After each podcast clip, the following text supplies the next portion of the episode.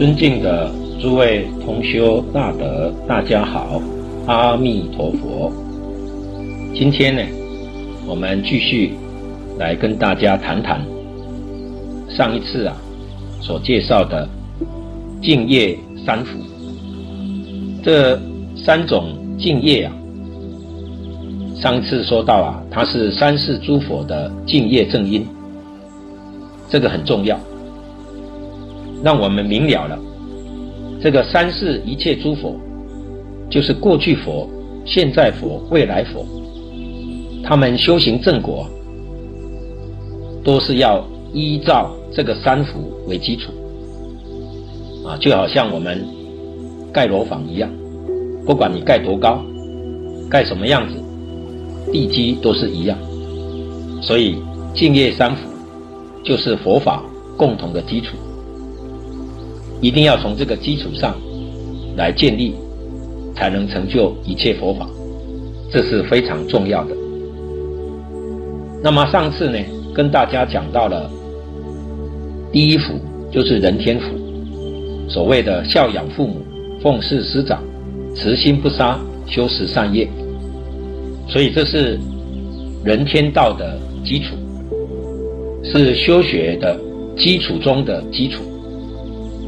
尤其第一句啊，讲到孝养父母，我们上次讲到啊，这个孝字啊，它上面是老，下面是子，这就是告诉我们，上一代跟下一代是一体，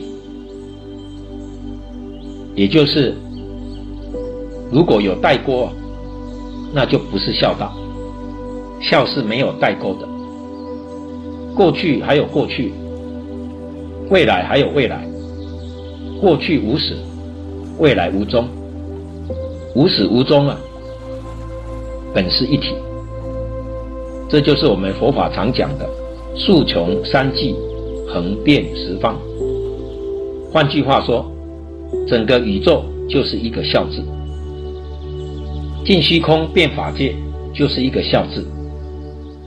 但是什么人能够把孝道做得圆圆满满的呢？只有诸佛如来。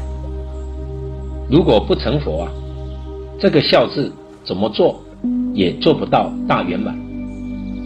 那么这个孝养啊，不但是孝养父母之身，我们要知道，还要孝养父母之心，孝养父母之志。这个戒经上说啊。一切男子是我父，一切女人是我母。也就是说，这个把孝顺父母的心呢、啊，发扬光大，到尽虚空变法界，就是一个孝道。所以大乘佛法呢，是建立在孝道的基础上，而佛法呢，是师道，是以孝道为基础。换句话说，没有孝道，就谈不上师道了。一个人如果他是不孝敬父母，但是他却会恭敬老师，这个在理上啊是讲不过去的。这种情形啊，必然是别有企图，也就是可能存心、啊、要巴结老师。一定是不怀好意的，所以孝顺父母，又能够尊重老师，这才是理所当然，人人应该如此。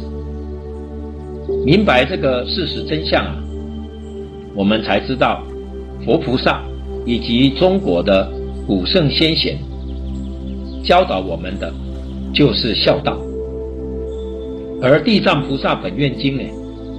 这是佛门的孝经，这里面告诉我们，唯有孝敬，才能够开发我们自信无尽的宝藏。所以孝敬是信德，唯有信德，才能够开发自信。因此呢，在这三种净业里面，它排在第一句，是根本的。根基非常重要，中国人敬祖先，祖先距我们很远很远，几百年、几千年，我们逢年过节还要纪念他。为什么要纪念呢？我们要明白啊其中的道理，就晓得纪念的意义了。因为啊，他跟我们是一体的，没有分隔的。一念真诚的纪念，就是自信的一念相应。我们连远祖都念念不忘，那么眼前的父母，哪有不孝顺的道理呢？远祖都还念念不忘的人，一定会孝顺父母。孝顺父母的人，就会尊敬师长。这是性德之大用。假如有人不尊敬师长，不听老师的话，不好好的学，父母就操心了，那就是不孝。再来，兄弟要和睦，如果不和睦，使父母忧虑，也是不孝。工作认真负责的人，一定奉公守法，不会使父母担忧，不让父母牵挂，这也是孝顺。所以孝道，确实是信德的究竟圆满。佛教导我们。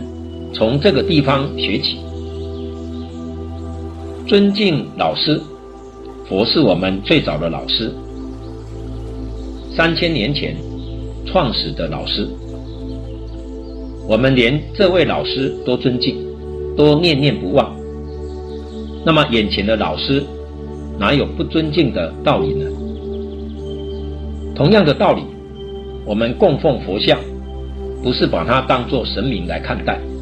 而是把它看作本师遗像，是一种返本报始的表现，是一种报恩的意思。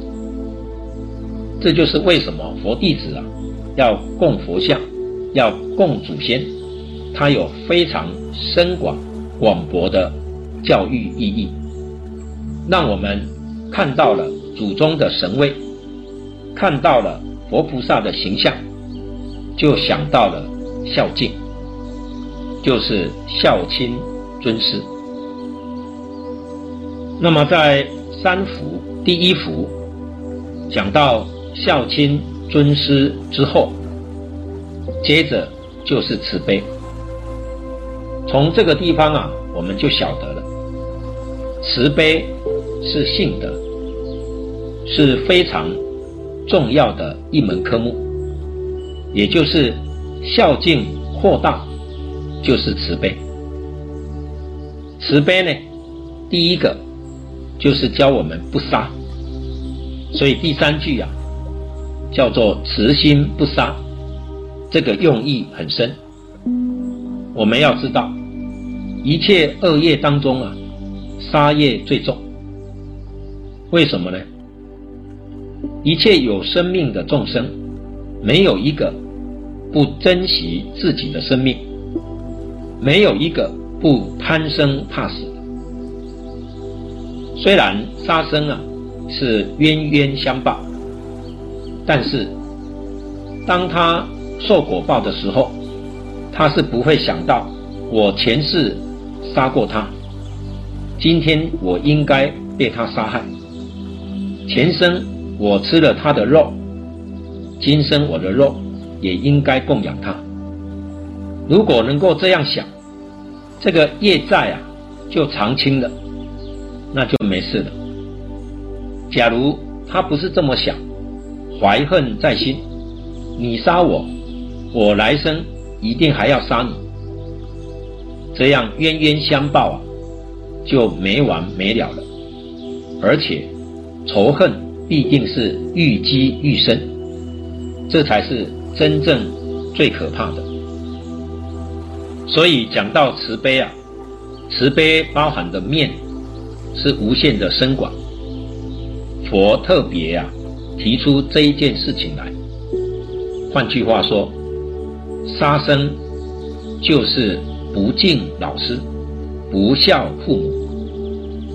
因为老师啊，也就是佛，他教给我们五条的根本戒，第一条就是不杀生。我们今天还在杀生，那就违背老师的教训，也就是不敬老师。不敬老师，也就是不孝父母。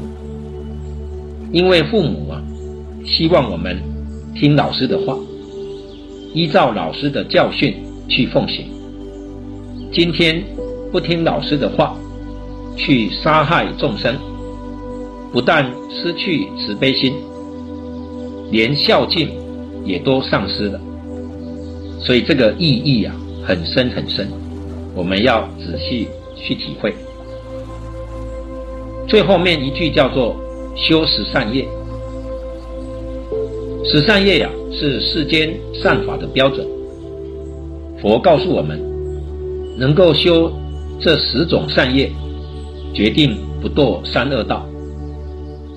上品的十善业能过升天，如果再加上禅定、是无量心，也就是慈悲喜舍，那就升到很高的天界了。比如说像色界天呐、无色界天。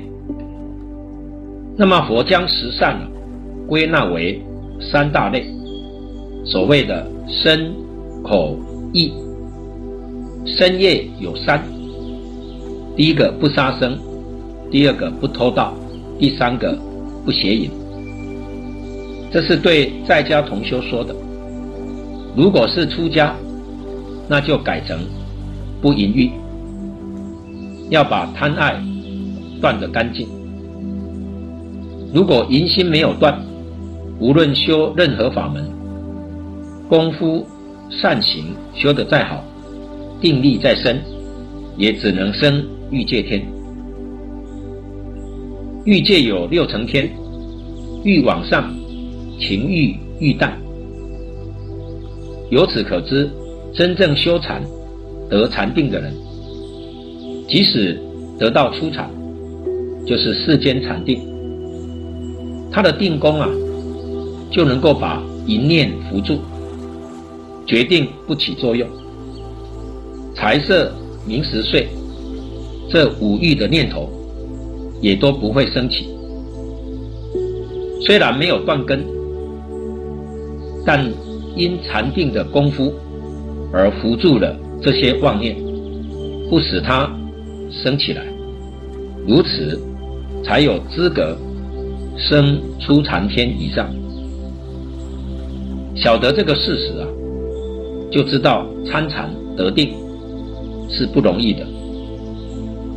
这个财色名食睡五欲啊，如果会动心，这个初禅就没份。真正不动心的禅定才能够成就。所以学禅的人很多，得禅定的人不多。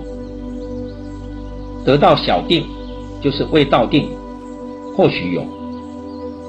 真正得禅定、生色界天的人就不多了。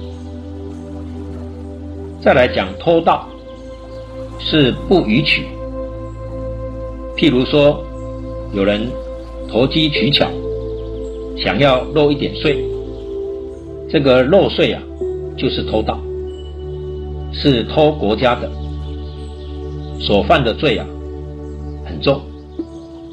如果是偷一个人的，将来只要还一个人的债，如果偷国家的，那这个国家的人人人都是债主，也就是老百姓纳税的人都是债主，这不得了，这还不清。所以真正学佛的人，一定是奉公守法，决定不敢投机取巧。所以说，不犯盗戒，不犯淫戒，不犯杀戒，这叫做身业清净。再来谈口业，有四种。口就是指言语，有四种善法。第一是不妄语，妄语呀、是存心欺骗人，也就是不诚实。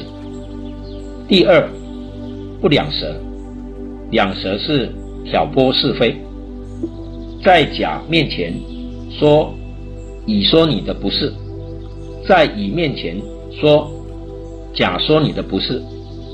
这个叫做斗乱两头，挑拨是非。无论是有意的、无意的，都犯两舌。我们这个社会啊，有很多人在无意当中挑拨是非，所以有时候传话愈传愈讹，把意思传达错误了。本来人家没有这个意思。他在传话中啊，任意添加、增减语句，这就把人家的原意全部弄颠倒了，这是很大的过失。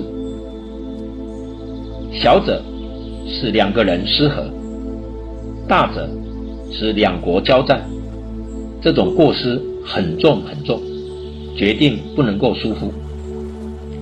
第三呢，是恶口。恶口就是说话没有分寸，没有礼貌，很粗鲁，使人听了之后很难受。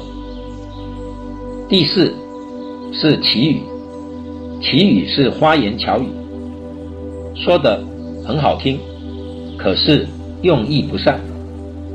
像现在社会上许多的电影、歌舞、音乐，听起来很好听。看起来也不恶，想想这些在教人什么呢？都是教人造杀盗淫妄的。凡是这一类的，都是属于綺语。所以口要离这四种恶业，这样口业就清净了。第三呢是意业。就是指起心动念，所有的念头啊，归纳为三大类：不贪、不嗔、不痴。贪呢是贪爱，包括吝啬。所以我们常讲兼贪，欲望没有满足，莫不拼命在希求，希望得到满足，这就是贪心。已经得到的，不能放下，不肯施舍帮助别人，这叫做吝啬。所谓的坚吝，这就是修学最大的障碍。佛教导我们用布施的方法来消除慳贪的障碍。有些老同修对世法、名闻利养、五欲六尘，他不贪的。很难得，可是呢，他还贪佛法，这也想学，那也想学。我们想想，他的贪心还是没有断。所以佛是教我们要断贪心，不是教我们换贪的对象。从前贪世间法，现在贪佛法，贪心还是在。这是错误的，这是绝对不正确的。所以佛法、世法都不能贪爱，贪爱是一切罪障的根源。其次是嗔恚，为什么会嗔恚呢？贪不到就生嗔恚，如果贪得到，就不起嗔恚心了。嗔恚。是很大的烦恼。这个贪嗔痴啊，称为三毒烦恼。慳贪是恶鬼的业因。人死了为什么会变恶鬼？就是贪心没断。为什么会堕地狱？就是嗔恚没断。为什么会变畜生？那就是愚痴没断。什么叫做愚痴呢？就是没有智慧。是法我法，有真有假，有正有邪，有是有非，有善有恶，他不能够辨别，认识不清楚，把假的当作真的，把邪的当作正的，这是愚痴。不论他是有意无意，这三堵烦恼，就是我们明心见性最严重的障碍了。所以佛法的修学，最重要的就是要从根本修。根本呢，就是心，能够远离贪嗔痴，这个真心呢，慢慢的就能够显露出来。也就是熄灭贪嗔痴，勤修戒定慧，这就是从根本修。那么能够合此。身三、口四、意三，总称为十善业。我们能够啊，真正做到了孝养父母、奉事师长、慈心不杀、修十善业，这才能够算是世间的善人。所以，这是我们修学的基础。我们今天呢，看到老和尚教我们要学《弟子规》。这个《弟子规》啊，也就是学伦理道德，学孝亲尊师。然后呢，又教我们学《太上感应篇》，这就是学因果教育，学善因善果，恶因恶报，也就是教我们慈心不杀。然后呢，再教我们学十善业道。这是佛门的基础教育，非常非常的重要，所以老和尚要我们扎三个根，道理就在此地。